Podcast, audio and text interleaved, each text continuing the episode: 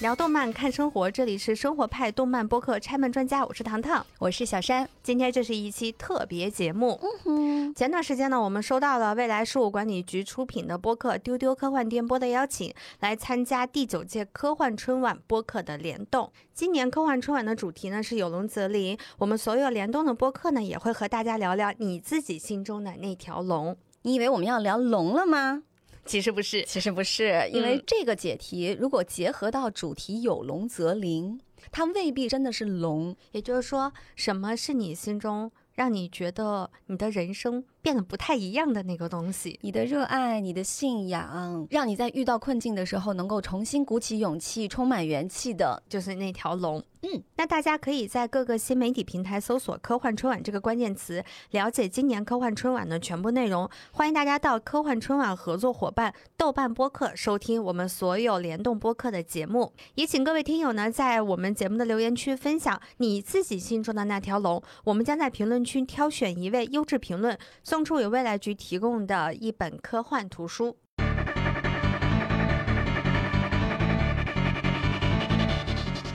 这是拆漫专家第一次参加科幻春晚。但其实不是我和糖糖第一次参加科幻春晚了。对我们终于可以说一说我跟小山一直给大家隐瞒的一些秘密。嗯嗯，就是关于我们和丢丢以及未来事务管理局的关系。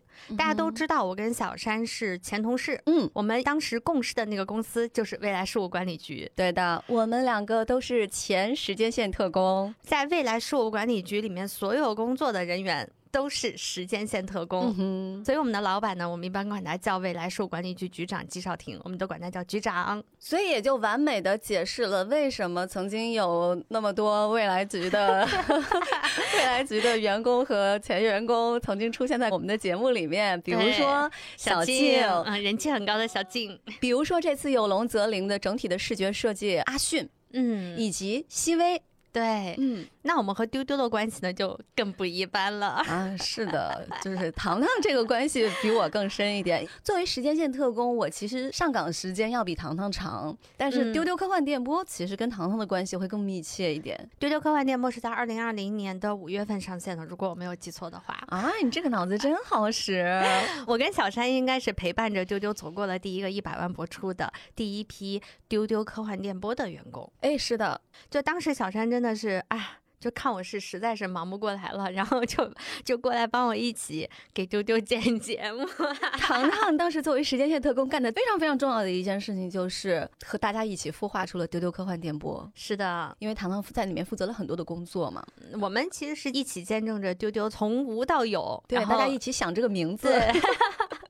做 logo 设计，然后做内容的策划，嗯，然后等等一系列的事情。然后后来呢，我跟小陈都是因为各自的个人原因分别离职，所以其实可以说，丢丢科幻电波才是拆漫专家真正的母台。是的，如果没有丢丢科幻电波的话，不会有拆漫专家，肯定不会有。没有未来事务管理局，也不会有拆漫专家，因为我和糖糖根本就不会认识。是。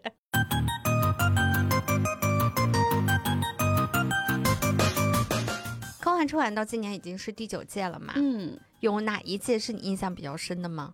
有呀，其实印象深的很多，因为几乎每一年的小说我都会看嘛。嗯，那我自己印象最深的标题啊，嗯，一个是二零一九年第四届的《故乡奥德赛》。啊，还有二零二二年第七届的万有引擎，我觉得未来局真的是在超会起名字、设定、做概念这个层面上，真的是在我心中就是 number one。因为科幻春晚，其实在未来局来说是每年的一个非常非常重头的一个项目。嗯，从名字开始就一定要精心设计的。是故乡奥德赛那一年非常有意思，是流浪地球上映那一年。哦，是哎，那万有引擎那是二零二二年。我对。对它的封面设计图，那个老虎，对啊，印象极其深刻，好厉害。是那个时候，其实大家都在经历一个身心非常煎熬的一个阶段。是，所以万有引擎有一种宇宙都在为我们打气的那个意思。是的，我这个感觉跟你很像，就是我特别喜欢的，其中有有一年的标题叫做《相见欢定律》，嗯，然后那一年是二零二零年，唉。就大家都处在一个把辛酸泪。就是小山眼睛都红了，因为那个时候大家选择这个名字，就是因为我们在那样一个艰难的时刻，能够和自己的亲人去相见，就是一个非常困难且非常治愈的事情。嗯然后我还特别喜欢的是北京西站，我觉得这个名字对于很多在北京北漂的人来说，是一个特别具有代表性的一个地标。尤其是对于我们要往西走的要往西走的那些回家的人，我们所有的车都是始发于北京西站，只有今年是个例外，他开了一辆林克是从北京丰台出发的。所以我当时那个时候我还不是未来局的员工，嗯，我看了这个标题之后，我的心中有一种说不上的一种感觉，就你知道，当科幻和一个你生活当中非常常见的、带有着一定特殊意义的地标或一个事物相碰撞的时候。我描述不出来我的心情，嗯但它给我带来了巨大的一个震撼。那年也诞生了非常多的佳作，其中我最最最最喜欢的刘宇昆的《宇宙之春》。还是要再介绍一下刘宇昆，他是《三体》的英文版的翻译，也是动画《万神殿原作》的作者。《宇宙之春》这篇小说里面最最最最打动我的一段话，也是当时我做 PPT 的时候坚持要把它放在封面上。这一段是：此时此刻，大多数的流星都正自北京西站而来，亦或向北京西站而去。它光辉灿烂，如同宇宙的发端一般。回家，没错。你从哪儿来？猎户座肩旁，一路平安，春节快乐。这篇《宇宙之春》其实讲的是整个宇宙在陷入了凛冬，所有的恒星都逐渐熄灭了。人类在离开了这个星球之后，那个星球慢慢的就变成了岛船，嗯然后这些岛船呢就在宇宙间流浪，他们相互传递各自的文明记忆，就像是在进行一台庆祝春节的综艺晚会。也就像在奔赴一场春运，嗯，最终宇宙带着岛船们冰封的记忆，等待新春般的重启。我好像大概能明白我刚刚说的那种奇怪的感受是什嗯么了。就是乡愁这个东西，它不会随着时间的流逝，不会随着你所在星球的变化、你所在位置的变化而产嗯生变化。人无论走到哪里，你对于你故乡的文明、语嗯，言、美食，还是这些亲情关系，永远都有着非常眷恋的那个感受。这些东西都是刻在你骨子里头的。它无论是几千年前的古诗，还是几千年之后的我们可能去到了其他星球，它永远都是那种亘古不变的感觉。嗯，感性对于科幻来说是非常非常非常重要的。对，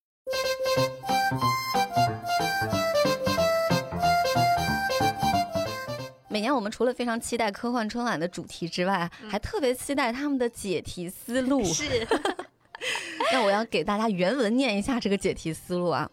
龙可以是一个信念，可以是日常的某种不可取代，可以是少了它就是不行的仪式感，可以是点亮晦暗时刻的那个火花，可以是年夜饭桌上的那条鱼，可以是一切不如意中给自己托底的那个东西。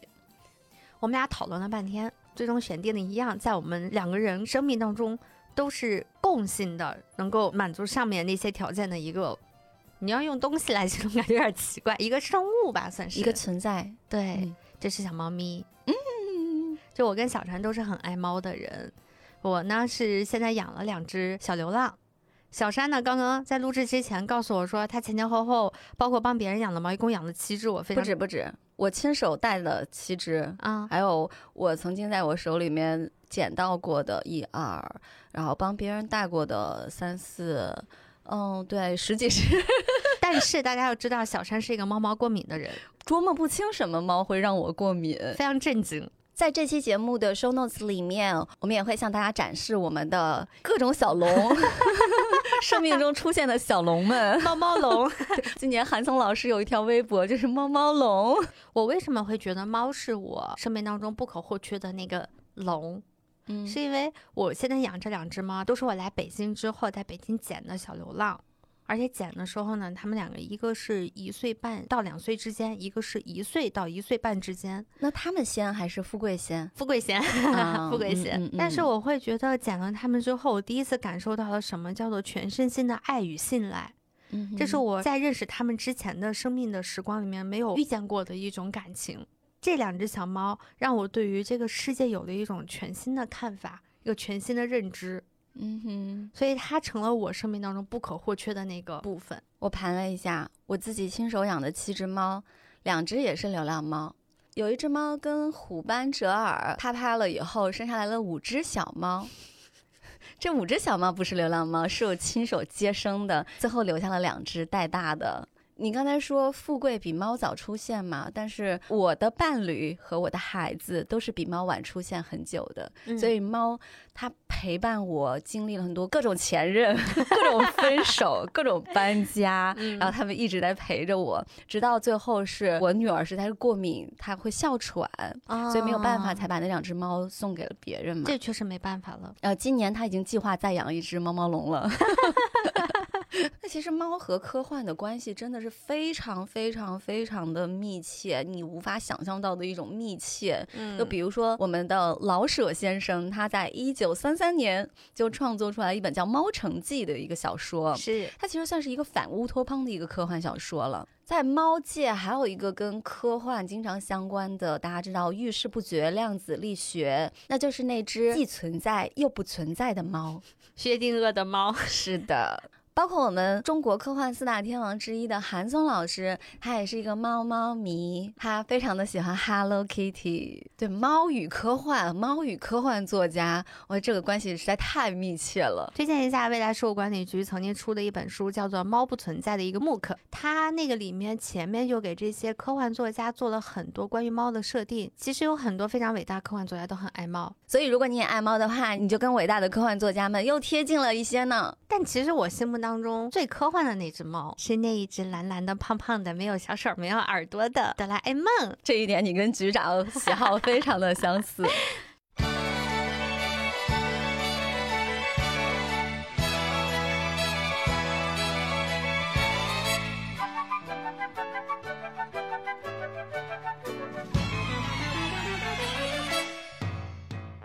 是我接触过最早的有关科幻猫的一个作品了。小时候大家可能看这个动画片的时候还没有那种科幻的定义是什么，对，但你就知道这只猫好神奇啊，太爽了！我要有一只这样的猫，每天从它的口袋里面掏各种各样的东西出来，我就再也不怕烤林蛋了。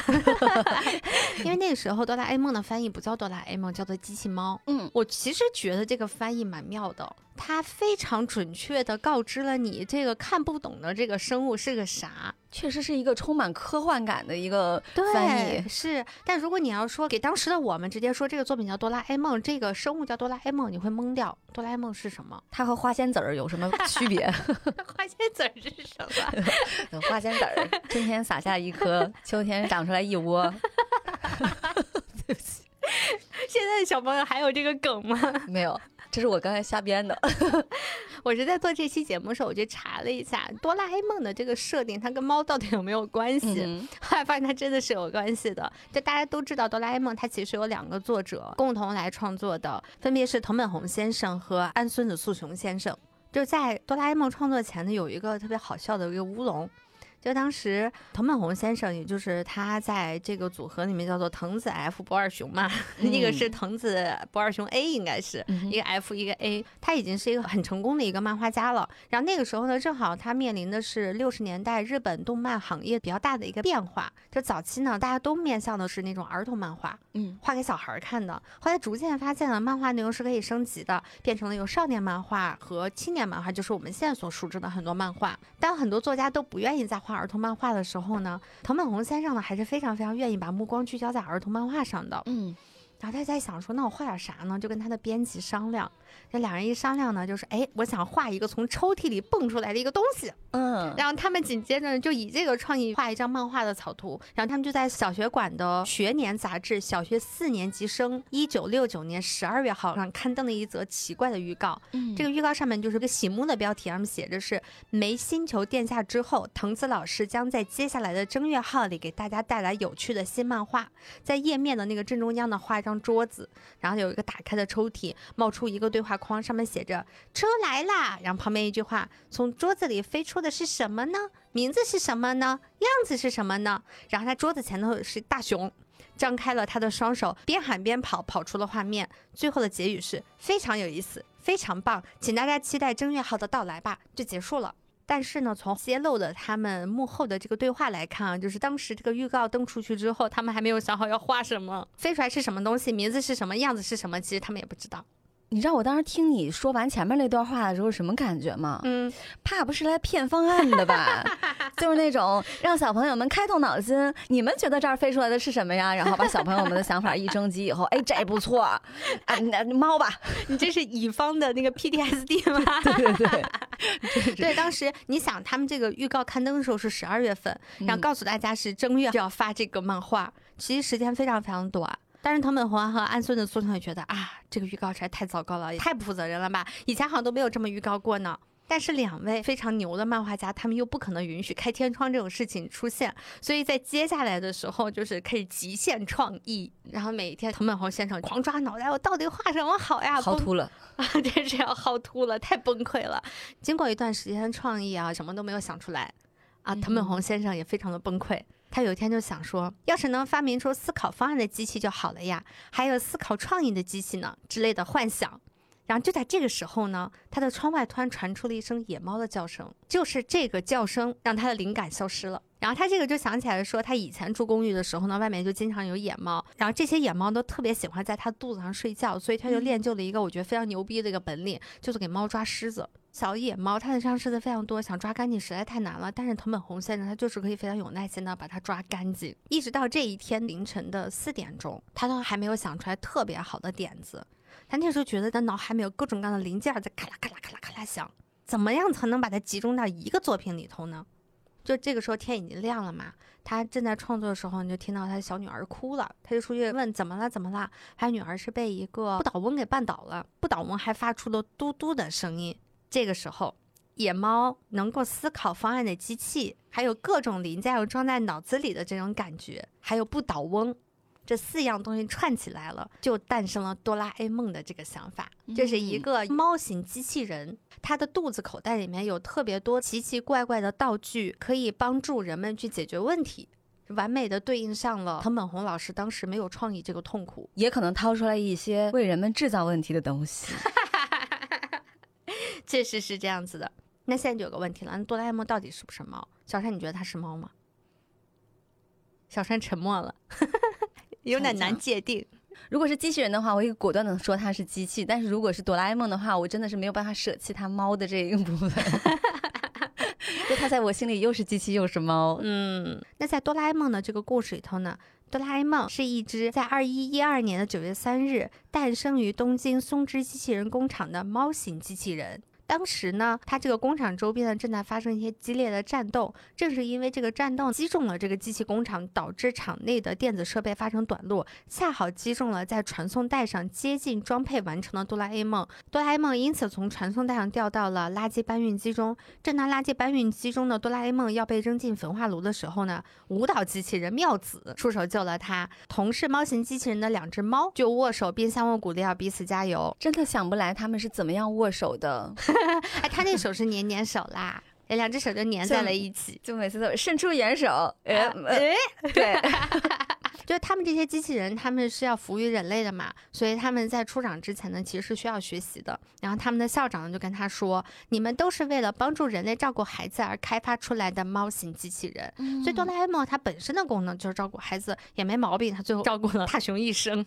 其实哆啦 A 梦的在各个杂志的连载的第一回是有一些不一样的，我回头把这张照片呢可以发在咱们的节目的 show notes 里头，你就能看到在早期的哆啦 A 梦的第一话，哆啦 A 梦是有耳朵的。然后到后来呢，才有的，包括他形象上胖了瘦啊，会有一些变化，我觉得还挺有意思的。我们就是现在我们看到的那个版本，应该是没有耳朵的版本。嗯，那基于哆啦 A 梦它没有耳朵，它又是个蓝颜色的，所以一开始把它认为猫的人并不是很多。我们当初的那种盗版翻译，如果不是机器猫的话，可能大家也很难把它跟猫画上等号。但是它有小胡子，还有小铃铛。哎，它嘴是什么形状？是像三瓣嘴吗？有三瓣呀！你看它这个瓣儿。哦哦，是三瓣嘴。呃，我们怎么进入了这个话题？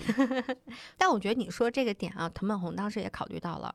就他当时觉得呢，如果我完全按照猫来画，就会给人感觉是一个巨大的猫妖，让人害怕，因为是给小朋友看嘛。所以他就把一些可能在我们看起来特别明显的猫的特征就做了改变，比如说长长的尾巴、尖尖的耳朵。带有那种尖利的小爪子，它把这些看起来好像有一点点锋利的东西，它给去掉了，取代的是更加圆润的形态，比如说圆圆的脑袋、圆圆的小尾巴、圆圆的小手，不知道怎么握手的小手。对，那至于颜色嘛，是因为当时是针对低年级学生的学习杂志，所以它的第一页呢一般都是彩色印刷，扉页的底色呢大多会使用黄色，标题的文字呢大多使用红色。那除了红色和黄色以外，三原色就剩下蓝色了，所以哆啦 A 梦就变成了蓝色的了。多么简单的原因啊！以为有什么特殊的设计，比如说蓝色象征着大海一样的忧郁啊，什么之类的。嗯，原原来就是因为呃剩下了这个颜色。我们现在看到很多颜色，它其实是调和色。但其实大家视觉里面最容易接受的是三原色，尤其是对于孩子来讲最鲜明，就是很小的小朋友刚开始只能分辨黑白，嗯，然后分辨一些非常强烈的颜色，就是在我们成年人看来觉得哇这怎么这么丑啊，嗯但是只有这样的颜色对小朋友来说是好分辨的。嗯，现在有一些儿童玩具，他喜欢用那些什么莫兰迪色，哎，马卡龙色，那对孩子来讲完全无效。他就是灰白黑，对 没什么差别。那关于刚刚小山提到的那个问题，就是哆啦 A 梦到底怎么握手？嗯，它其实这个手呢叫做粘住手，可以吸住任何物体，但我觉得可能就是个磁铁吧。我记得想起来原来有一个陕西话的一个笑话，我在电台听的一个笑话儿，大家就是一个人特别喜欢赌博，然后呢，他每次赌博赌赌赌输了以后就会被人剁手指，他顽固不化，就一直赌一直赌一直赌，后来就被剁完了。他在跟他好朋友见面的时候，本来要伸出手握手呢，然后他那个好朋友说：“呀，你咋变成机器猫了？” 就是就是一个圆圆的 拳头，甚至没有手指，就是你怎么变成机器猫了？但我有一个好奇，就是它是粘住手嘛，不管是磁铁还是它粘住，那怎么放下呢？吹掉。对，机器猫身上的开关还挺多的。嗯，你知道它那个尾巴本来是一按，它就可以隐身了。后来呢，坏了是吗？但后来坏了，为什么坏呢？是因为作者发现这不能一不如意就把尾巴一按就消失了，这是一个 bug。他们觉得所有的设定都是为了有趣来服务的。嗯但是如果你的设定让这个作品变得无趣，就是你想，如果哆啦 A 梦他第一次说我因为这个我消失掉了，他还会觉得好笑。嗯结果如果有一天他只要跟大雄吵架或者是心烦，他就一摁把自个儿摁消失掉了，你会觉得这个作品真的太无聊了。所以他后来就把这个就是画成了一个坏坏的一个尾巴，就是大家很少在后期的哆啦 A 梦的故事当中再看到哆啦 A 梦一按嘣儿就可以消失了。一按就可以消失。哎呀，你是不是很想拥有这个功能？社畜应该 人人都有一个这样的尾巴，哆啦 A 梦真的很惨，它身上失灵的零件不止这一个。这有点像我们家有一个乐视的机顶盒，就是后续这个机顶盒再出任何的问题，你没地儿返厂维修。哆啦 A 梦是不是也是？不不不不不不不不，这个还真有解释呢。人家机器猫就很生气，机器猫说：“我只是一个二手的，我不是有别的什么问题，我这些零件都是可以修的，你为什么不修我 过了保修期了。？”我跟你讲，那什么是坏的？鼻子是坏的。其实它的嗅觉是比人类要灵敏二十倍的，但它坏掉了。还有它脖子上挂的那个铃铛，那个铃铛叫招猫铃。就是它一响，摇一摇小猫就小猫就来了，但是它现在也是不太灵敏了，也坏掉了。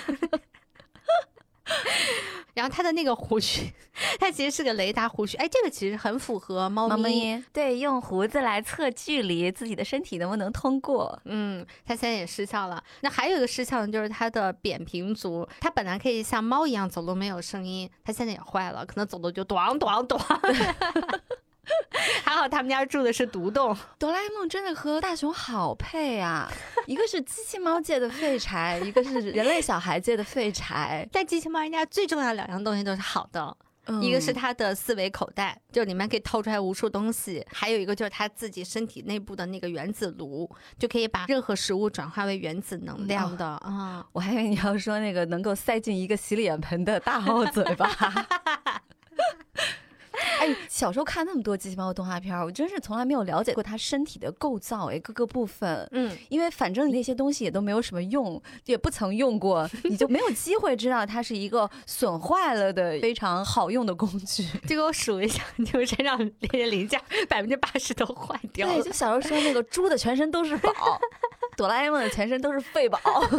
那哆啦 A 梦还有一个地方，我觉得是跟猫最不一样的，就是嗯它极其的怕老鼠。这是所有看过他哪怕一点点动画或者漫画人都能嗯感受到的。就是他一个是特别喜欢吃铜锣烧，一个就是特别怕老鼠。他之所以这么怕老鼠呢，就是因为他在午睡的时候被老鼠咬掉了耳朵，所以之后就讨厌老鼠了。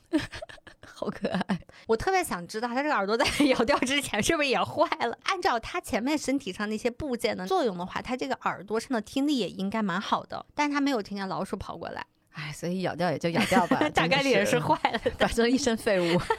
那作为一只猫特别怕老鼠这种设定啊，这种反差萌也是他们一个惯常使用的一个创作手法。藤子不二雄他们这对组合之前更新的一个漫画叫做《小鬼 Q 太郎》里面，嗯，是啊一个有点像 Caspar 的一个白色的小幽灵小鬼。然后这个鬼呢怕狗，就理论上应该是狗怕鬼，或者说我们现实生活当中的生就是物怕鬼才感觉。大家应该不是一个次元的，有什么好怕的？对我也觉得奇奇怪怪的。狗能咬到鬼吗？哎，这是个问题。然后到了哆啦 A 梦呢，就是猫怕老鼠，这种设定你一放出来，你就会觉得被它吸引到，嗯就为什么会这样，非常有一种荒诞感在里面。是。那其实除了哆啦 A 梦以外啊，我们小的时候还接触过另外一部讲猫的故事的科幻动画片儿。好猫咪咪吗？啊，不是，虽然我听过你说的那个，这是一部国产动画。这个动画在我心目中标签是什么啊？恐怖怖、不，我知道了，凶杀案、童年心理阴影、杀夫，杀夫，然后什么？还有那种杀子，非法拐卖、囚禁儿童。是。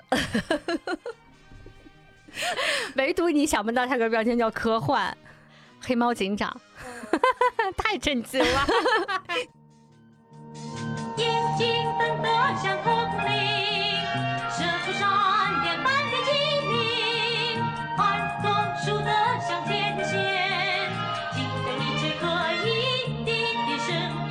你说前面我知道是黑猫警长，但是科幻这个确实有一点点没有想到哎。我查了一下，大概率是因为这部动画它毕竟诞生于八十年代嘛，然后它有个原作小说，嗯所以它那个动画片里面它有一些什么喷气式摩托可以飞在天上，黑猫警长骑的那个，嗯，还有包括像什么追踪子弹，就是嗯就是迷你版的导弹。哎，是是 是，你想很难想象在八十年代这个东西它确实是带有科幻感的有点像小灵通漫游未来的那种那种感觉哦。然后叠了个黑猫警长。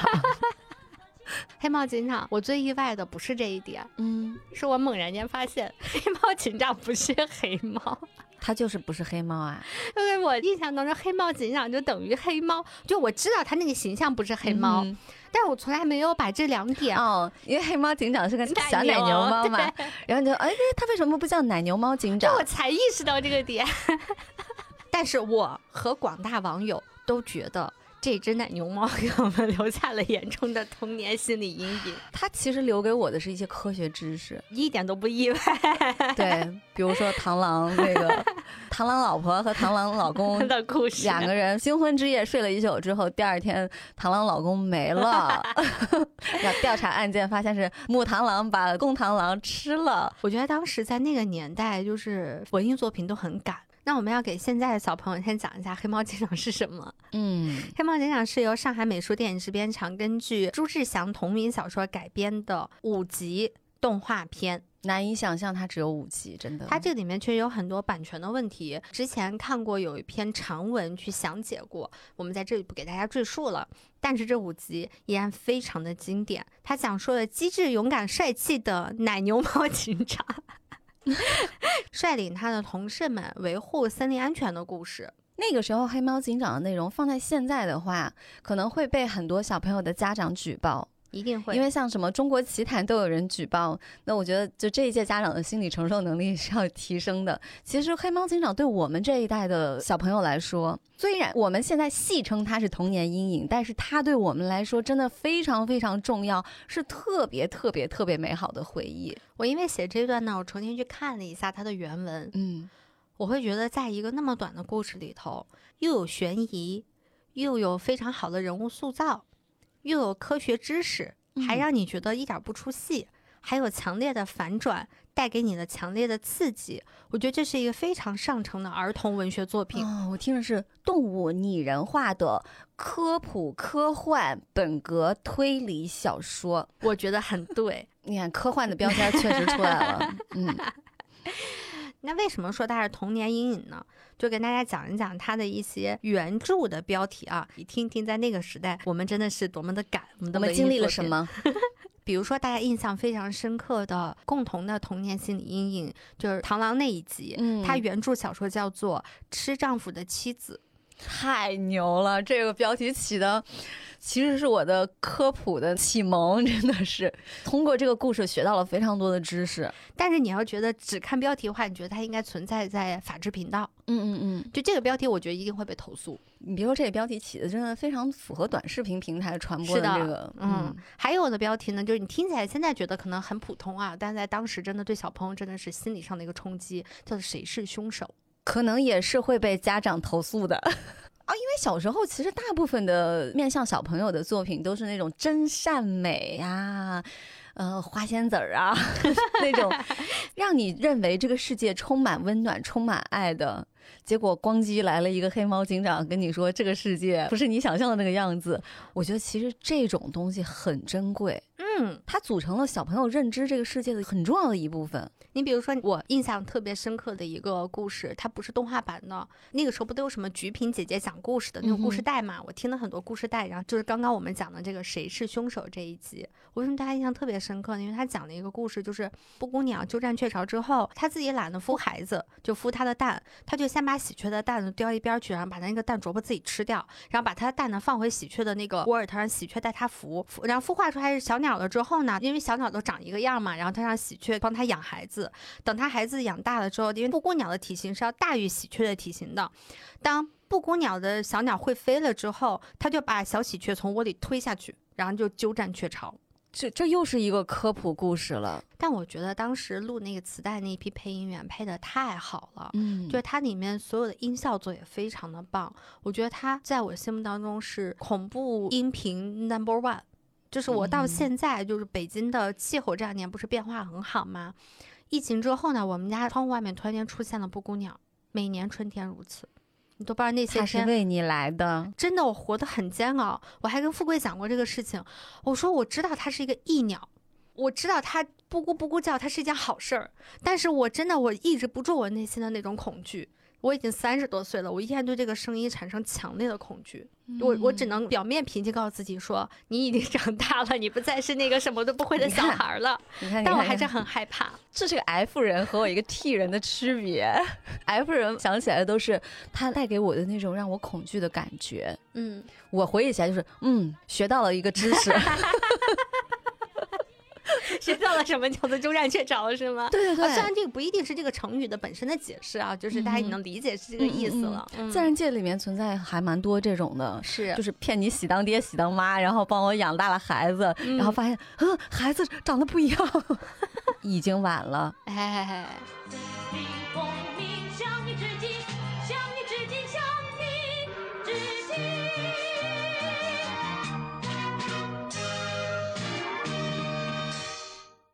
其实动画片里面以猫为主角的非常非常多，包括我们嗯所熟知的《猫跟老鼠》，嗯包括像加菲猫，嗯，都是非常有名的动画片。但我觉得，如果你要按关于猫的动画片数量来说啊，那这个毋庸置疑，日本肯定是排第一的，毕竟是全世界最大的动漫输出大国嘛。嗯我觉得大家也能感受得到，就日本人真的很喜欢猫。在日本其实有猫咪经济学。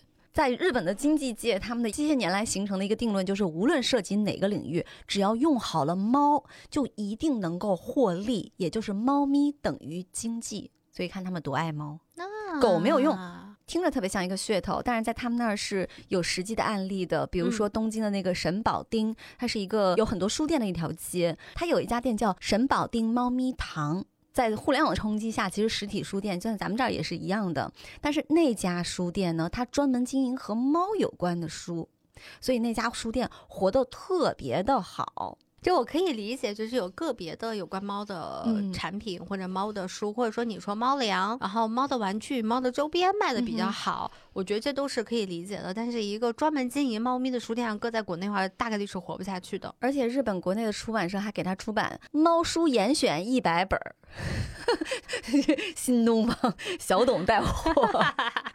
最开始呢，日本的猫其实是随着我们的遣唐使带入到日本的，但是没有想到呢，这个毛茸茸的小家伙一到日本呢，就先俘获了一个至关重要的人，叫做一条天皇。哎，可以理解，因为遣唐使带回去的东西，它其实主要是先供给皇室嘛，皇室先供给天皇啊，嗯，他们都没见过呀。天皇拥有了这个东西，也就代表了他非常的尊贵了。一条呢，当年有多热爱这个小猫咪呢？啊，给大家讲几个趣事啊。首先，如果你想讨天皇的喜爱的话，你就送他一只猫，他绝对特喜欢你。第二呢，就是比如说，如果有狗在宫里头追猫，他就会去惩罚狗的主人。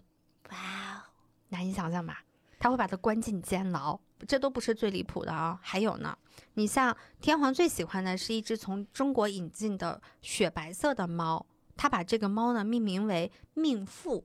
这个其实它其实是一个后宫的头衔，宫中命妇。对。然后这只猫呢，在天皇在位的某一个年月呢，就生下了一只小猫。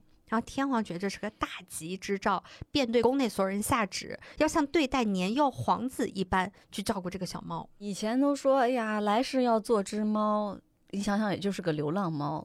但是你要是来世做一条天皇身边的那只猫，得多带劲！这得重生多少次才能重生到那一只、啊？真的是 千年修得天皇的猫。但这其实还不是最离谱的，嗯就因为这件事呢，天皇呢，他后来又颁布了一条命令，要把所有当时在日本的猫都升为贵族。我我可以，你可以，猫觉得不太可以，因为这些猫它其实有点像那种金丝雀的那种感觉。嗯，对，它对被关进了这些高门大宅里头，确实精英阶层都像孩子一样对待它们。而且当时有一个就专门称作它的那个日文单词，我也不知道该怎么念，它妈，就是“玉”的意思。这样做的后果呢？为啥说猫咪不开心啊？因为猫和人这两条平行线能够在我们过往的历史线当中相交，一个重要原因就是猫会抓老鼠。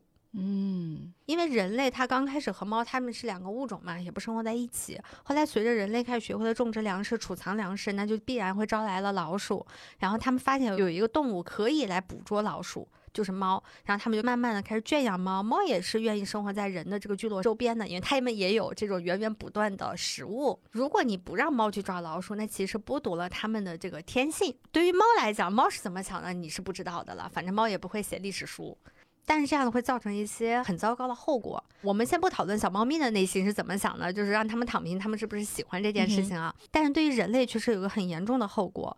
我不太清楚日本的粮仓当时有没有受到攻击，嗯但是布料商还有什么丝绸商肯定是很不开心的，嗯那为什么呢？因为老鼠也会啃咬布料啊。哦，真的，我觉得就是人在家中坐，祸从天上来，就是飞来横祸。你知道我第一反应是想起来，是不是因为猫都是贵族了，所以他们想去哪儿就去哪儿，想挠哪儿就挠哪儿？你想想自己家的沙发、哦窗帘儿，我还以为是他们要去挠布料，原来是老鼠会咬这些。对，因为在早期，你像比如说像蚕丝呀什么的，都还是蛮珍贵的。嗯嗯但是因为你不能去违抗天皇颁布的命令嘛，你又不能嗯说我去养个十只八只猫，然后让它在我们家捕老鼠，那万一要被人发现了举报了，那皇上不得来抓我呀？那怎么办呀？他们就干了一件事儿，听起来特别可笑，他们做了很多稻草猫，放在他们的 仓库里头，但是没有任何作用。这个倒是很妙呢，就是有一种祈福的感觉。我其实当时我在想，如果说猫都是贵族，就比如说有一只小猫嗯从宫中流落出来了，那它嗯是不是就是流落民间的贵族？哎还是说他在外边跟野猫搞投 了？生之生下来流落在外面的贵族猫？就它在外面，如果说是跟野猫搞了，然后生下来一次小猫，是不是猫自动出生就是贵族？是因为他们这个贵族的命令执行了很多年，有三个世纪吧。我要投胎去那时候当个猫。但这个我觉得它属于上层阶级的一种意识。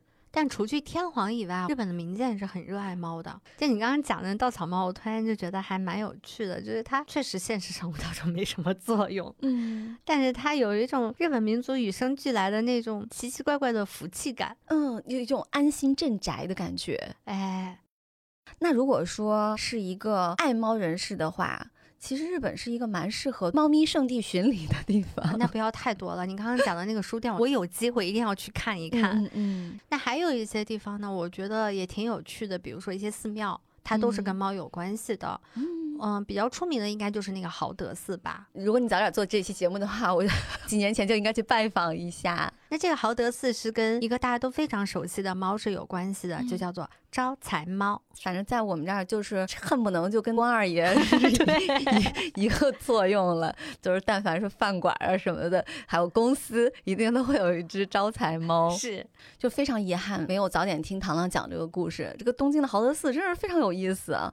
它就是招财猫多种起源其中特别受人认可的一个。嗯，这个豪德寺它是一座建于十五世纪的古寺啊，到了十七世纪的时候，它已经非常的衰败了，当时已经只剩下一个和尚了。嗯，但是呢，就在这座寺庙摇摇欲坠的时候啊，一个非常重要的帮手出现了。可以说，这座寺庙重现辉煌，甚至说超越当年的辉煌，都是靠这个帮手，也就是一只非常特殊的猫。一只全身雪白的猫。当时寺里那个和尚呢，就收留了那只全身雪白的流浪猫，非常尽心尽力的照顾它。但是因为这个寺院很破败，这个和尚也很穷，他也快吃不饱了。，对，所以这一人一猫啊，就日子过得非常的惨。嗯，终于有一天，这个和尚有点扛不住了，就看着这个寺院的一片狼藉，他就跟那只猫说：“我已经没办法了，猫咪，我知道你如果有能力的话，一定会帮忙的。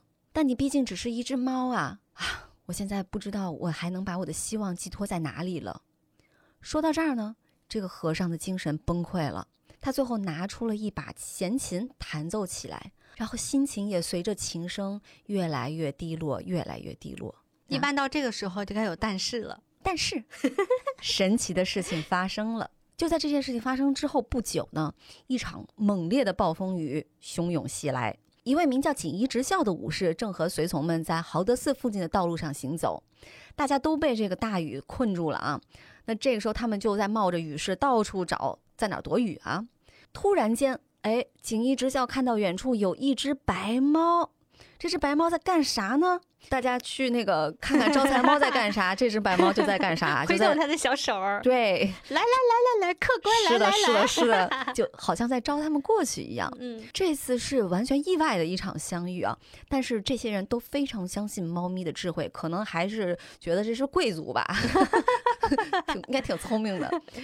然后这个猫咪转身走了，锦衣直孝带着他麾下的武士也跟着走了。嗯，然后他们顶着风雨穿过了一条小路，就来到了一座可以躲雨的寺庙。哎，就是豪德寺吧？是的，武士们看到了豪德寺这个住持，也就是唯一的一个和尚，他非常有智慧，同时很谦卑，对这些人也像对猫一样尽心尽力的照顾，都对他留下了非常深刻的印象。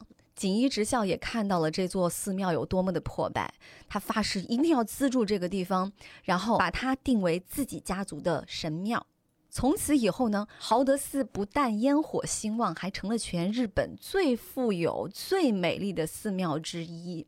我看资料的时候发现，这座寺庙它大概有一千多只的招财猫。就摆在它的寺内吗？对的，就各式各样的招财猫吗？啊哈，所以很可爱所以很多人把豪德寺就称为猫寺，哦。猫奴们圣地巡礼一个必去的一个地方。我们现在看到的招财猫，它一个广为人知的一个原型，就是那只叫锦衣直孝去躲雨的猫。刚才故事里面的这个锦衣直孝，他为什么能够重新把豪德寺振兴起来？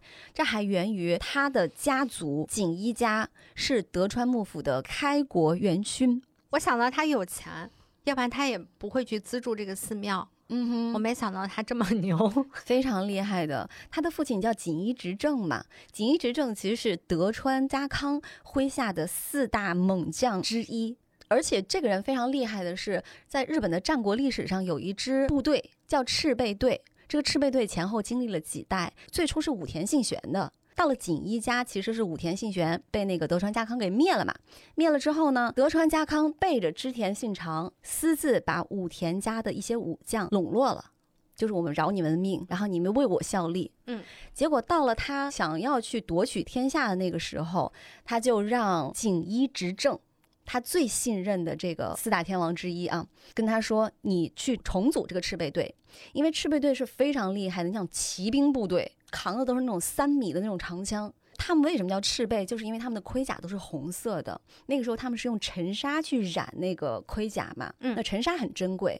那这支军队，你想要装备上红色的盔甲，也是一种身份的象征，而且你上场打战特别好看。日本战国就村头打架嘛，那几千人、几百人，那穿成一团红，那也很带劲啊。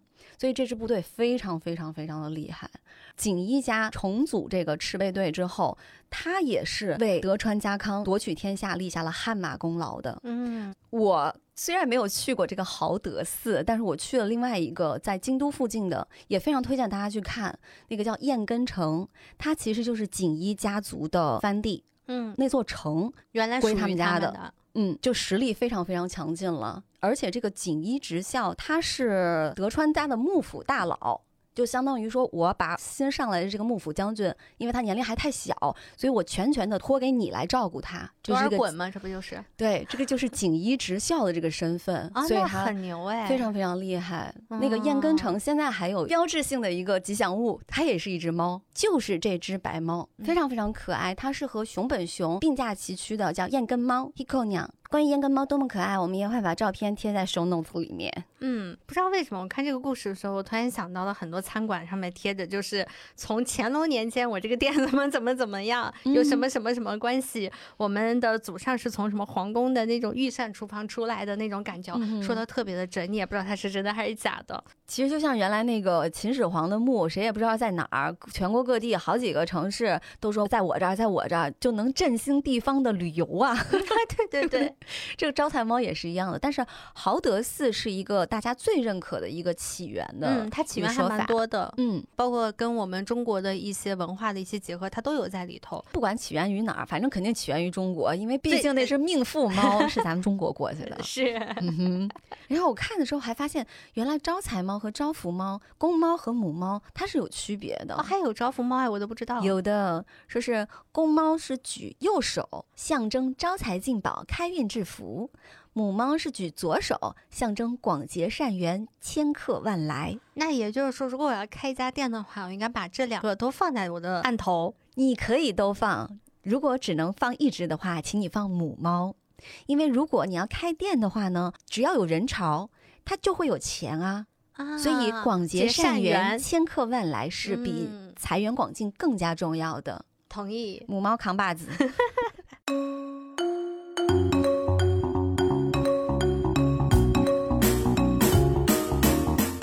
另外还有一只猫也很可爱，它也是招财猫的一个种类吗？我已经不知道该怎么定义它了。没想到它是招财猫、嗯 h e l l o Kitty，啊，因那个没有嘴的奇怪的怪物。因为它的英文名并不是 Hello Kitty，、嗯而是 Baconing Cat，就翻译过来就叫做招手的猫。啊，这个单词原来有吸引的意思，就是吸引你过来，来来来来来哎啊！哎，这个是新知识，今天第一次听说。我反正觉得有点奇怪，为什么它不就叫 Hello Kitty 好了呢？Hello 还是只是跟你打个招呼，嗯，但是像这个 Bickening Cat，Bickening 就有那种黏黏手的那种感觉了，就是能够吸住东西，把你吸过来。啊你哪怕说你刚开始对我不感兴趣，你会被我吸过来。你比他们的公关文解释的都要好。因为我去查为什么它这么叫，它没有什么太好的解释，反正就叫这个名儿了。招财招福，集于一身啊！我吸嗯人、吸钱、吸一切。嗯，它毕竟现在是一个世界级的动漫 IP 品牌了。关于招财猫的动画其实并不多，就是它在里面作为招财猫的角色来出现的嗯很少很少。我只查到了一个，也是一个很知名的动画片，叫做《夏目友人帐哦，那只三花儿，》啊。对，那这个猫呢，它叫做斑，就你刚刚说那三花儿。嗯，反正你要去 B 上去搜“夏目友人帐斑”这种关键词的话，就能搜出来他们两个有一些什么样的情感关系。但并不是说他们就真的是一对情侣，而是说他们两个人在故事当中缔结的那种亲近的照顾对方的，能够成为生活上相依相伴的好朋友的那种关系，让大家会觉得啊，这是他们的命中注定的那一个伴那种感觉。我们现实生活中也有很多这样的呀。嗯你就觉得你跟你的猫咪之间的感情是和你跟伴侣的那种感情是没有办法取代的。是的，也非常推荐大家去看这部很温馨、感人的奇幻故事。就班他其实是一个妖怪，它是个嗯高级妖怪，然后实力强大，然后无限接近于那个神的领域。它一般呢只会在夏目遇到一些危险的时候，它才会作为他的保镖来去保护他。平常的时候呢，就是以招财猫的形象，天天和夏目贵志在一起，非常非常的可爱。它之所以以招财猫的形象来展示呢，是因为它被封印在了这个形象当中。然后招财猫可以算得上是它的一个灵魂容器。然后因为被封印的时间实在太久了，所以它就沾染了很多猫的习性。你就在里面看到会有一个猫习性的妖。是我们先把关于招财猫和日本人有多爱猫这件事情先放在这儿，然后跟大家再讲一个另外的故事。一会儿你就知道为什么我们要讲下面的这个内容了。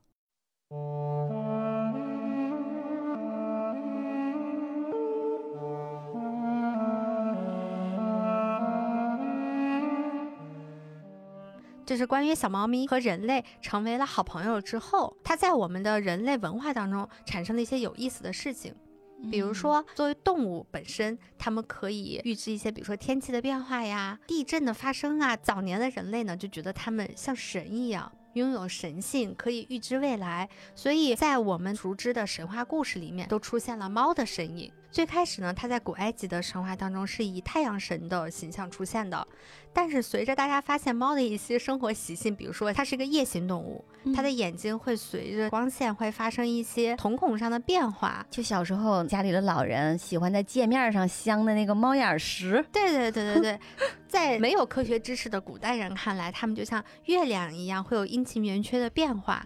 所以很快呢，猫在神话当中就从太阳神逐步过渡到了夜之神。嗯，变成了夜之神女神代表的一个形象。这个女神呢叫做伊西斯。那在古埃及神话当中呢，伊西斯她是代表了生育和母亲的守护神，也掌管女性的事务。那这一点和猫咪会守护粮仓啊，会守卫家庭啊，这种都是有一些千丝万缕的关系的。包括猫咪有极高的生育率，这个大家都是知道的。古埃及神话呢，也是第一次在人类的文明当中将猫、女性、夜晚和神秘这四个词建立起了关系。那在日后，无论猫在人类的文化演变当中发生了什么新的文化意义上的变化，或者是重重大的事件，尤其是文艺创作方面的这部分的内容，都和这四个词有脱不开的关系。在古埃及的神话里面，猫神是叫巴斯泰托。埃及就分为上下两个部分嘛。上埃及的战争女神是狮子女神塞赫美特，巴斯泰托是下埃及的战争女神，都是女性，但是它是和战争相关的。不能把我们女神就禁锢在什么生生育育啊什么守护家庭啊家庭啊，那我觉得你应该会喜欢古希腊和猫有关的这个女神，嗯，她叫做赫卡特。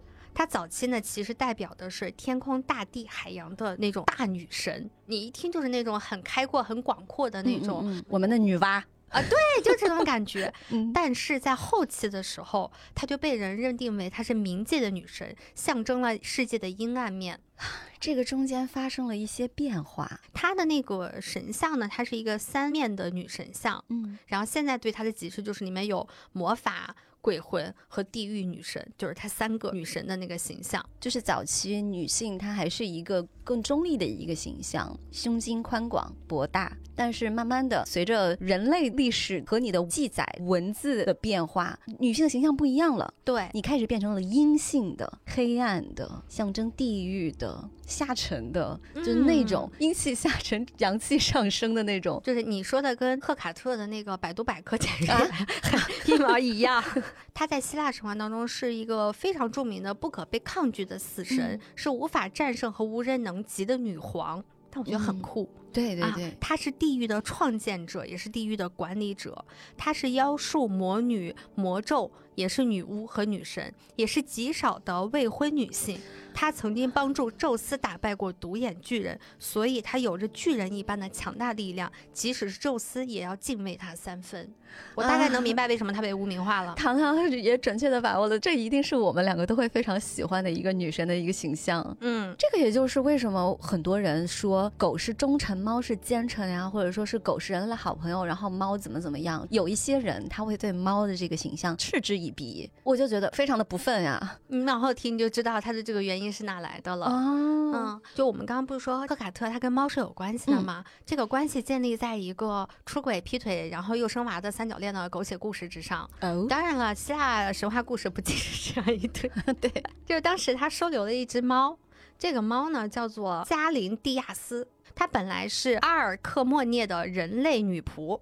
宙斯就是劈腿了阿尔克莫涅，然后让阿尔克莫涅怀上了后来的一个很重要的一个神叫赫拉克勒斯。那宙斯的老婆呢，其实叫赫拉，这个大家其实都是知道的。那赫拉知道这件事情之后呢，他就非常非常的生气，他就特别想阻止这个孩子出生。但是呢，加林蒂亚斯就特别的聪明，他就想了一个办法，就分散了这个赫拉的注意力，帮助这个孩子降生了。赫拉为了报复他呢，就把加林蒂亚斯变成了一只猫。嗯，这只猫被赫卡特给收养了，也就是这么开了一个先例之后呢，赫卡特身边的女祭司们都纷纷受到了鼓舞，都去寻找自己的猫咪知己。啊，Girls Help Girls 的故事，对，因为他们觉得这样一只猫如此忠诚的帮助了自己的主人，我们先不去论它的主人这件事情的这些什么道德问题啊什么的，因为希腊神话你论不了这个宙东西。斯，宙斯就是奥林匹亚山第一渣男。对，由此呢就诞生了女巫养猫的这个传统。注意，在当时啊，其实你把它理解成是这样子的女神们，她们理想的这种精神伴侣，一个可以理解我、对我忠诚、为我分担解忧的一个很好的伙伴。大家想一想自己生命中的小猫咪们，不就是这样子吗真的吗？完美的贴合了这些特点。但是随着人类的历史的进程往前走，嗯来到了公元四世纪，在这个世纪呢，欧洲发生了几件重要的大事。比如，在三一三年，罗马帝国君士坦丁大帝颁布了米兰敕令，给予了基督教以合法地位。原来它属于异教的那个部分。嗯哼，那接着往下走呢，三三零年呢，罗马帝国定都君士坦丁堡，这次就是罗马帝国的这个统治中心的东移，也间接导致了后来罗马帝国的一个分裂嘛。到了三百九十二年呢，罗马帝国狄奥多西一世正式将基督教定为国教，禁止其他的异教的活动。不管你之前信仰的宗教是什么样的，你信仰的新教是什么样的，对不起，从此都是异教了。嗯哼，嗯，由此大家就能知道，之后欧洲又陷入了漫长的这种宗教纷争的这个历史阶段里头。嗯那在这个过程中，其实有非常多的人就惨遭杀害、被污蔑，因为这种宗教之间的义争，就很难以想象他们那种残忍程度。那在这种情况之下呢，基督教认为异世界有关的东西，在他们看来都是可以被称之为魔鬼的。那在曾经早期的，无论是古埃及神话还是古希腊神话里面，那些像刚刚咱们说的赫卡特那样子的女神，她们就被定义为了魔鬼。那作为和魔鬼在一起的忠实的伙伴的猫，也就受到了牵连。那这个过程其实非常漫长。比如说，他们第一步，你要想打倒一个人，首先就要污名化他，给他传他的流言，这些手段，那我们现在也是一样的，对吧？比如说，我们刚刚前面讲的猫，它具有先见之明的那个能力，这是魔鬼的能力，他们是魔鬼的耳目。你再比如说，之前我们不是讲他会保护家庭吗？那现在这就从保护之力就变成了诅咒之力。那在这里面，谁受伤最重呢？那就是黑猫。因为异教徒会崇拜他，就是相对于基督教异教徒会崇拜他，那他肯定是最受黑魔王青睐的。尤其他的毛色还是黑色，黑色寓意着午夜，象征着他们与邪恶的关联。他们就是冥界的造物，只会带来厄运。天哪，这欲加之罪，何患无辞？你说这人真是想象力有点儿太丰富了。你比如说啊，猫咪不是都会发情吗？嗯，猫在夜晚的那种发情的叫声，就被曲解为它们要去召唤地狱之主的呼唤之声。可真能想象呢？哟您给自己房间装一个录音的设备，你录一录你发情时候的那个声儿吧，已已已已经完全站在了猫的立场上。就是污名化他们嘛。在德国，甚至有一度异端的人，他会被称为一个什么样的单词，我也不会念。那这个单词在他们的德语当中翻译过来就是“猫”的意思，就是猫就是异端人。猫猫好可怜，嗯，然后再往后呢，到了圣殿骑士团，我们不评价这个圣殿骑士团，因为它也是个很有争议的一个团体，但是它确实当时因为他们的那个作战，然后声名鹊起，然后拥有了非常多的财富，所以招致了很多人，尤其是贵族皇室对于他们的嫉妒之心。那有的皇室呢，就非常想策划一个阴谋，把这个圣殿骑士团给打下去，然后把他们的财富收归自己。办法呢，就是也要去污蔑他们嘛。既然圣殿骑士团他们崇拜黑猫，那你们也就是魔鬼的使者。所以猫咪就是变成了一个人类社会排除异己的一个工具。嗯，一切不合我心意的，一切跟我不是同一个立场、同一个战线的人，我都可以用猫来把你打到无法翻身。对。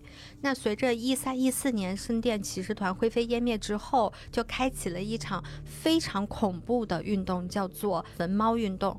那比如说法国有一个地方，不说具体的地名了啊，它的焚猫仪式呢就开始于一三四四年，直到一七七三年才结束。一七七三减一三四四等于四百二十九，在嗯四百二十九年里面，整个欧洲都在对他们进行焚猫运动。真变态。但其实你要算上之前就是猫咪被污名化整个这个过程，对猫咪的宗教迫害其实持续了五百多年。那大家都知道，在这之后发生了什么事情？就是在对猫咪首次展开这种大屠杀之后的一个世纪里头，就有一个老鼠登场了，它叫做黑鼠。大家所熟知的黑死病，鼠疫就开始了。嗯我们刚刚讲到法国的那个城市，它焚猫是从一三四四年开始的。那人类开始感染黑死病是从一三四七年，也就是说，在大规模的进行猫咪焚烧之后的三年，人类就开始感染黑死病。主导这些运动的人，他其实是掌握着一定的权力的高层，他用这个东西来排除异己，但是承受这个代价的人是很多老百不仅仅是他们。嗯，那民间也会有很多爱猫、舍不得去杀猫的人，嗯他们也可能会感染这个鼠疫。看大的历史和你看到聚焦到一个人的身上的时候，你的感受是不一样的。你看到嗯大历史，你真的觉得他们就是活该。但你聚焦到那些痛苦的平民和个人身上的时候，你又会觉得替他们难过。灭猫运动之后五年里面呢，因为黑死病大约就有两千五百万人丧生，就整个人口减少了三分之一。嗯这真的是一个蛮大的人类历史上的悲剧。但是悲剧到这里还没有结束，在疫情就是瘟疫还没有被平息的时候，轰轰烈烈的猎巫运动又开始了。我们刚刚前面讲，猫咪是女神们的精神伴侣，嗯哼那女神被污名化了，猫咪也被污名化了。当人们在面临一个现实当中巨大的痛苦的时候，人是需要找到一个出口，找到一个替罪者的。谁导致我们承受了如此之大的灾祸？他不可能去说啊，是因为谁谁谁主导了这场灭猫运动，谁谁谁有自己的私心，那他一定要把这个罪名给甩出去的。承接这个罪名的人就是女巫，所以就诞生了之后的下一个悲剧——猎巫运动。那猫咪在这个里面呢，就成为了女巫不可或缺的一个伴侣了。那在这场魔鬼的策划里头呢，猫咪就成了魔宠这个角色。就比如说，它们小巧的身形和隐秘的行动，可以帮助女巫去观察一些很隐蔽的事情，可以不引人注目。再比如说，他们可以增强女巫身上的法力，可以用他们的皮毛或者爪子来制作药剂，然后这些药剂呢，可以让女巫内部先知天气，拥有什么隐身的力量。然后女巫呢，甚至还能变成他们那些魔宠的模样。我看到这句话的时候，我当时第一反应，这不就麦格教授吗？嗯麦格教授多可爱呀！当时这个事儿严重到什么程度呢？如果一个人他伤害了一只猫，第二天要是当地一名妇女身上的相应位置出现了同等的伤口，那这个人就是女巫，她就要被烧死。这是一个什么奇怪的连接？但是当时就是真的存在了。到了一四八四年，是一个非常具有标志性的一年。梵蒂冈在当年宣布了猫和女巫一样都要为巫术之恶来承担责任，所以颁布了法令，要把猫咪和所谓的女巫一起烧死。从此，任何疑似与女巫同住在一起的猫咪都要和她一起被烧死。被告的这个女性，就我如果说小山你是女巫，但你没有养猫，那对不起，你最好赶紧在街上找一只流浪猫，因为不会有人相信你作为一个女巫居然没有猫的。那猎巫运动呢，一直到了一七八二年才彻底结束。这场运动的结束也是与人们恢复了对女性的尊重和对宗教自由的支持密切相关。听完这个故事，不禁让我想起了了一本书，名字叫做《教魂：一七六八年中国妖术大恐慌》。它也是就在讲一七六八年春天的时候，在中国浙江的德清出现了教魂案件嘛。就据传说，施法的人可以通过被害人的姓名、衣物等等来对他做法。去斩断他们的辫子，然后吸取他们的灵魂精气，然后这个流言就迅速的传播，各地的老百姓就非常的恐慌，于是民间就出现了自发的对妖术的惩罚行为，是不是非常的像呢？嗯，这个书里面就写到，在当时的那个社会背景之下呢，就是权力对于普通人来说是非常非常稀缺的。嗯，这个时候，我可以以教魂的罪名来恶意重伤他人，这就成为了我们普通人的一种突然可以得到的权利。而且这种现象的出现，它其实是有相应的社会背景的，嗯因为那个时候所谓的乾隆盛世嘛，就是大家如果看一些历史会知道，就乾隆其实是一个把他祖上给他打下来的好根基一点一点掏空的这么一个人。这个时候，社会是表面经济繁荣，实际上危机重重。嗯而且人口过度增长，人均的资源恶化。你听一下，和之前那个黑死病，它虽然没有严重到那种程度，但是它是有相似性的。是就是在民间，对于那种底层的民众，他是最直接、最先感知到这个社会状况是如何恶化的，并且带给他们多大的冲击的。嗯那这个时候，我要向外去转移我的这种愤懑，我的这种愤怒，我的这种无力，就通过妖术、巫术这样的由头向外释放他们的恶。人性是有很多东西，它确实是共通的。是，那为什么要跟大家讲这一段呢？是因为在日本动漫领域有一个分支还是蛮大的，叫做魔法少女。嗯嗯嗯嗯，小樱、小圆、小这、小那，对对对。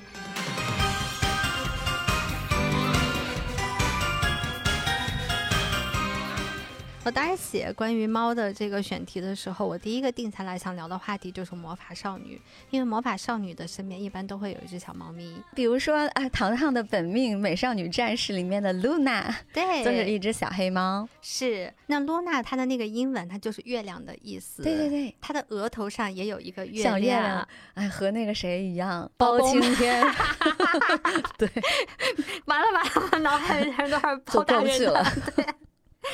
如果要把露娜的这个月亮给盖住呢，她的这个能力也就降低了。嗯，露娜应该是在动画的第一话就出场了。是是她解开了月野兔的封印，让她拥有了魔力。她其实是来人类世界来找月亮公主的嘛，嗯但其实她并不知道，她遇到的第一个人就是月亮公主。主要是小兔也表现的不是太像个公主。那露娜的作用是什么呢？就是提供道具，告诉他们在哪哪有什么问题，然后让她去解决，帮助他们一路披荆斩棘。就露娜她会一蹦，我给你提供这个道具，跟哆啦 A 梦似的。对对对，我就想说，真是猫是人类的好朋友。最后呢，它也会随着故事的展开，慢慢的告诉小兔的身世呀、什么的。包括露娜本身，它也是具有人形的，也长得很好看。那露娜她的这个设计呢，也就是来源于我们刚刚前面说的古埃及神话伊斯特夜之女神。要不然它不会有那个月亮的那个标志。嗯嗯那除了像美少女战士以外，还有一个也是非常有名的，但是它的那个形象呢，就不像那么像猫了，就是《摩卡少女樱》里面的小可。嗯，那又是糖糖的另外一个次级本命。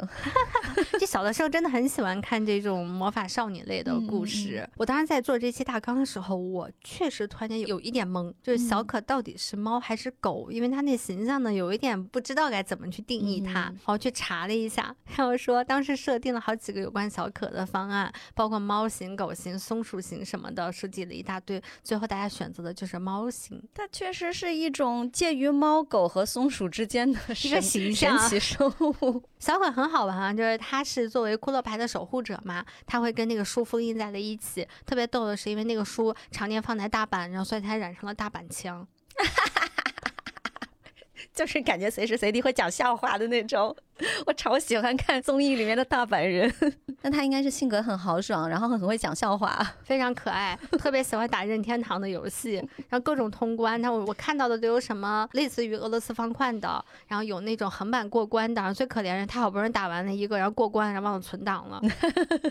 他特别喜欢吃甜食，什么蛋糕、巧克力、果冻，根本就进不到小樱的嘴里还是一只能够帮你减肥的猫。啊！你这个说法可真有。道理是不是对对对对对对对。那其实这两个都不属于最早一个魔法少女的形象。嗯，那最早呢，其实就是你刚才前面经常提到的花仙子儿。对，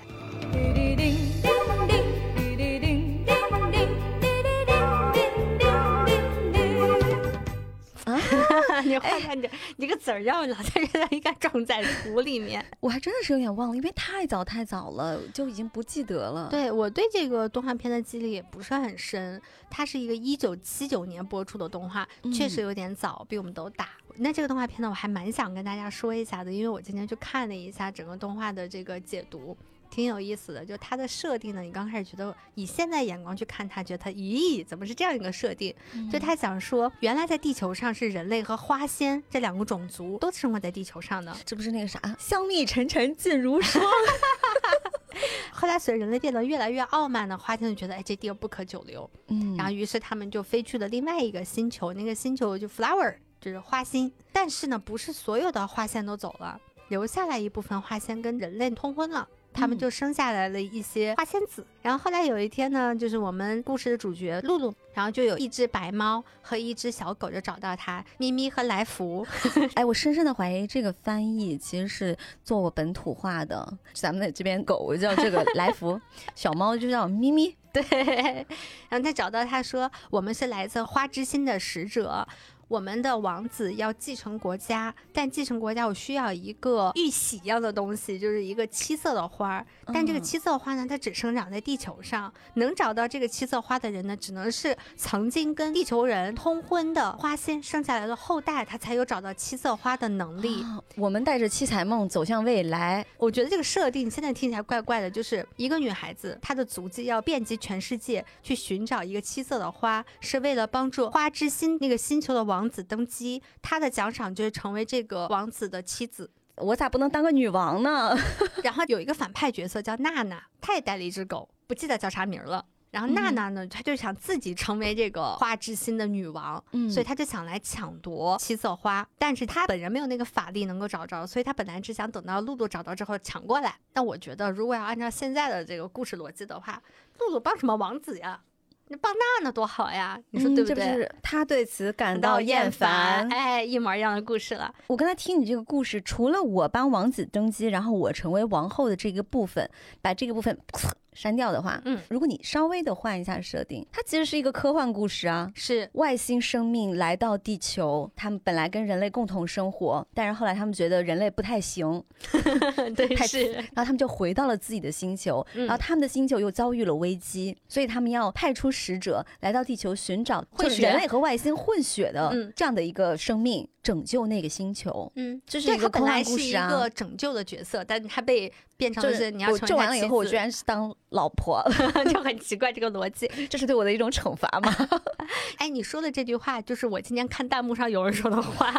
嗯，但是我为什么说我想讲一下花仙子的这个故事？它的结局蛮有意思的。那他在整个寻找七色花的过程呢，就出现了一个男性角色，叫做李嘉文。他们所谓的这个寻找这个七色花，就是他们在世界旅行的时候会帮助很多很多人做很多很多事情。每一次露露去帮助他们的时候呢，都会用到一个道具，就是一个什么花之镜嘛，还是什么，就是那种像那啊，个仙棒一样。就是嗯，巴拉巴拉小魔仙哎对，那种，就类似那种东西。嗯这个东西是咪咪给他的，就是你看猫，它一直承载的都是给他们魔法道具的这个角色。所以怎么能说猫是奸臣？怎么能说猫是自私的呢？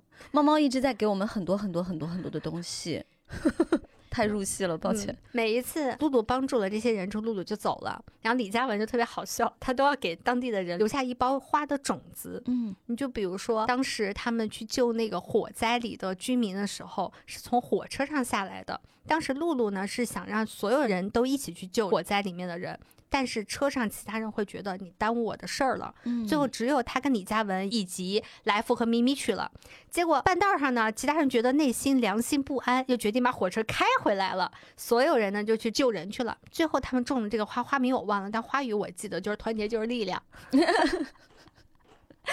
等于说，在这一路上都有一个人陪伴着露露，这个人就是李佳文。我们现在看多了这种言情剧啊，磕过的 CP 这么多，大家都知道这个套路。这个李佳文就肯定就是那个王子，但露露呢就眼拙，他没看出来，就他把那个七色花带到了花之心之后，见到了国王，见到了王子，就就说那你要不要成婚？他说不行，我的爷爷奶奶都生活在地球上，我也放不下他们，我得回去照顾他们，并且我也有了我的心之所属，我不会爱你的王子。然后完了，这个时候他就凝声就要走，王子拦住他说：“我就是李嘉文。哎呀，我下下头了。”但这个时候呢，露露就跟他就说了：“说嗯我不可能跟你生活在这个星球上的。嗯王子想想就说：“好，我知道了。”然后第二天呢，露露就带着七色花去参加了新王子的加冕仪式。在加冕仪式上，老国王把那个皇冠给了李嘉文的弟弟。然后老国王讲了一段话，说：“我不可能让露露违反他的想法，留在这个花之心上。我也不能让他伤心的离开这个星球，所以我决定让我的二儿子来当这个国家的国王，让李嘉文跟着他回地球去照顾他的爷爷奶奶。听了这个结局，又有一点五味杂陈 是了，就是像一坨屎里面突然又开出了一朵花，很奇妙的一种感觉就大。家最后觉得，嗯，怎么听到最后是一个赘婿的故事？我突然觉得它是一个七九年开始播放的一个动画，嗯日本的整个社会的文化对于女性的那个无孔不入的包裹，嗯出现在这个故事的结尾之中的一部分。嗯，像那个小尾巴，又好像是作者或者是这个创作团队在这个包裹里面又想给大家撕出来一个小口子。是，就是有那种你本来已经呼了一脸屎了，然后突然又有一点呃，就是你有一种缠着裹脚布，然后要实现四个现代化的那种感觉，就是有一点点，挺拧巴的，是啊，但是又有非常强烈的那种时代烙印。但你又觉得他又想表达一点点女性进步的那个意思。对于嗯当年啊，你肯定不能跟现在的这个女性意识相比，所以我觉得还蛮有意思的。因为在我印象当中的花仙子一直是那种软软糯糯的，就是所有都是可可爱爱的，就很难有像后期的魔法少女故事，尤其像一零年左右诞生的魔法少女小圆那么强烈的性格或者女性主义的那种作品。但嗯是我看到这集剧的时候，我还蛮震惊的，因为我以为他会是一个大贺福死型的一个结束啊。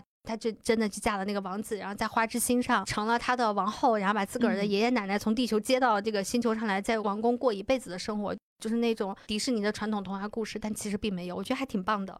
所以我一直很喜欢幻想类作品，不是因为它充满了奇思妙想，而是在它的奇思妙想之下，包裹了非常非常多人类社会的一些现状，以及创作者对于突破一些东西的那种欲望、那种努力。就科幻其实也是一样的，就像无论是近未来的科幻啊，或者说是更远未来的那种科幻作品，如果你的主体还是放在一个人，因为我们读者就是人嘛，你去阅读的时候，很多时候会感受到一种离我特别特别近，嗯，它不会真的发生，所以我会觉得安全。但同时，它又可能发生，让我对于人性可以有多么的善，以及有多么的恶，都扩展了很大范围的认知。我们前面讲了这么多猫的故事、猫的作品，还有猫与科幻，对对对，除了我们刚刚前面讲过的一些作品以外，我们还有几个觉得还挺不错的猫咪的作品想推荐给大家。嗯那第一本呢，就是我想推荐的，叫做《猫咪秘史》。刚刚大家在前面听到的很多有趣的有关猫咪在人类历史上的小故事，都是我取材于这本书的。这本书最有意思的地方就是它有两个作者，其中有个作者叫做小猫巴巴。它是一只家养的短毛虎斑猫，喜欢冒险，热爱历史，出生于洛杉矶，在当地的动物收容所长大后，被人类作者保罗发现并收养，逐渐成为他的图书合著者。五年前，他开始当模特，并在世界各地的网站和出版物上走红。我特别喜欢这本书在开篇的献语，他说的是：“仅以本书献给那些开创了历史的不屈不挠的小猫，以及那些不横加干涉、任其为之的智者。这个真的是特别特别重要，嗯因为我并不是说我不喜欢狗啊，但只是猫让我感到非常的舒适，因为它不服管，就是它特别像一个小孩儿，他在没有被成年人的世界浸染，然后没有接受成年人的控制的时候，他的那种非常自然生发出来的生命力。嗯，有时候我觉得人类那种什么，我喜欢狗忠诚啊什么的，多少带着人类的一厢情愿吧。哎，这本书在开篇就提到了这个，猫咪就会觉得你们人类写历史实在太一厢情愿了，凭什么嗯把我们放在一个被支配者的地位上？我要带着你们，从我的视角，让你们看看在猫咪眼中的这个世界的历史是个什么样子的。我想向大家推荐的这个跟猫咪有关的书呢，它同时也跟未来事务管理局有关。嗯，但不是未来事务管理局出版的啊，它是一部漫画，叫做《能干的猫今天也忧郁》。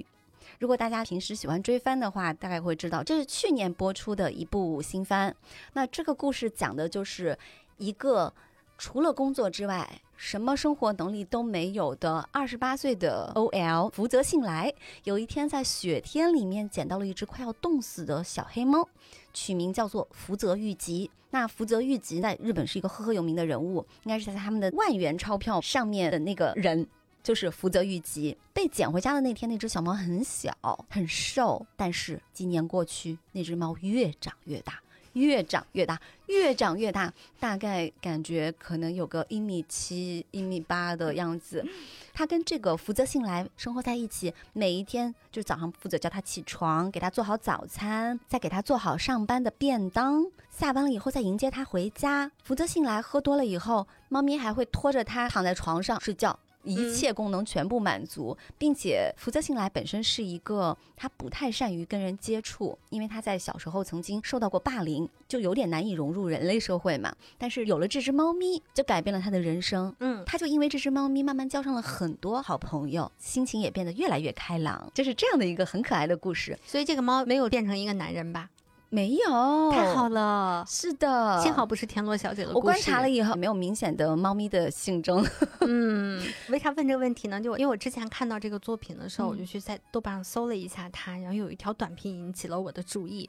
这条短评上写的是与女性朋友讨论这部番，对方说这部番是职业女性最有代入感的，核心思想就是幻想有一个无微不至照顾她起居日常的引号的妻子的角色，不图她的身子，不图她的钱，也没有恋爱责任。我说那为什么不干脆写一个这样的男性角色呢？他说这样就会不可避免地进入烂俗的爱情线里，然后结婚生子，然后经济来源就没有了。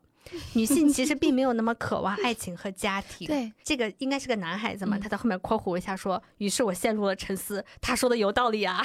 啊，其实是的，我今天也在想这个问题。我看这个番的时候，也有一种感觉，就是，呃，你说他像是一个男朋友、一个家庭主妇、一个老公，他其实并不像。嗯他是我们理想中的另一半儿，一个伴侣。那这个伴侣，我不限定性别，我也不限定物种，所有能够满足我深层的心理需求的那个伴侣，他都可以，也可以是这样的一只大黑猫。嗯为什么说这个漫画跟我们都有关系呢？因为这部漫画在二零二三年七月出版了简中版，它的翻译大家如果看一下封面是叫甜甜，啊，是我们的田黄，也也是是一位前时间前时间线特工。嗯因为他跟我们都是同时间在未来事务管理局工作嘛，嗯那个时候田黄也是跟我们讲了很多他翻译的作品，然后我们让我们惊呆了。一个比我们小的女孩子翻译了很多我们看的作品，是 我们的前时间线特工真的都非常的厉害。另外还有一部跟猫咪有关的适合社畜看的漫画，叫做《黑心企业职员变成猫》。黑心企业职员变成猫这个漫画非常可爱的，就是有一个在黑心企业苦苦工作的社畜，比九九六还狠的那种公司，他有一天突然变成了一只猫，然后他就去公司上班，被人撸是吗？对，老板就是那种说你哈哈，嗯糖糖中午来我办公室。以前那老板是绝对不会搭理他的，他是一个嗯男员工嘛。这个老板哪怕是个禽兽，他想搞性骚扰，他也找不上他呀。嗯，但是他变成了猫以后，天天中午就被老板撸，就撸的毛都快秃了。然后所有的同事这不也很惨吗？对，其实就是喜忧参半嘛。所有的同事每天都给他带各种各样的零食，嗯，然后他在坐地铁的时候，别人都很喜欢跟他贴贴，然后乘务员也对他态度好了很多。他就发现啊，我作为一个人的时候，活的猪狗不如，但是当我变成了一只猫，我仿佛走向了巅峰。这不是 callback 上了吗？猫是贵族啊。哎，是的，是的。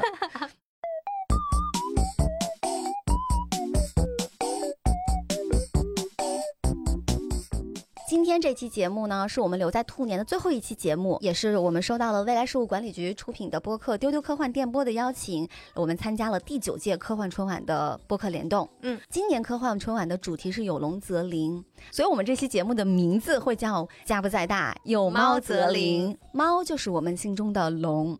那今天是二月八号，科幻春晚的小说是从二月六号开始更新的。第一篇我就非常非常非常想向大家推荐上田早希里的作品。这个短篇小说的名字叫做《龙之后裔吞星》，它的译者就是小静。静将，那这个小说它通过龙来讲了这个宇宙、银河系、太阳系。地球的诞生，以及龙在离开地球之后，他们向银河之星去探索，然后中间吞食星球、吞食黑洞，然后最终又从黑洞里面重新再诞生了一个星系，然后那个星系里面又有一个像地球一样的星球，那里的人又在庆祝春节。我特别特别喜欢这篇小说，小静写的《编者案》。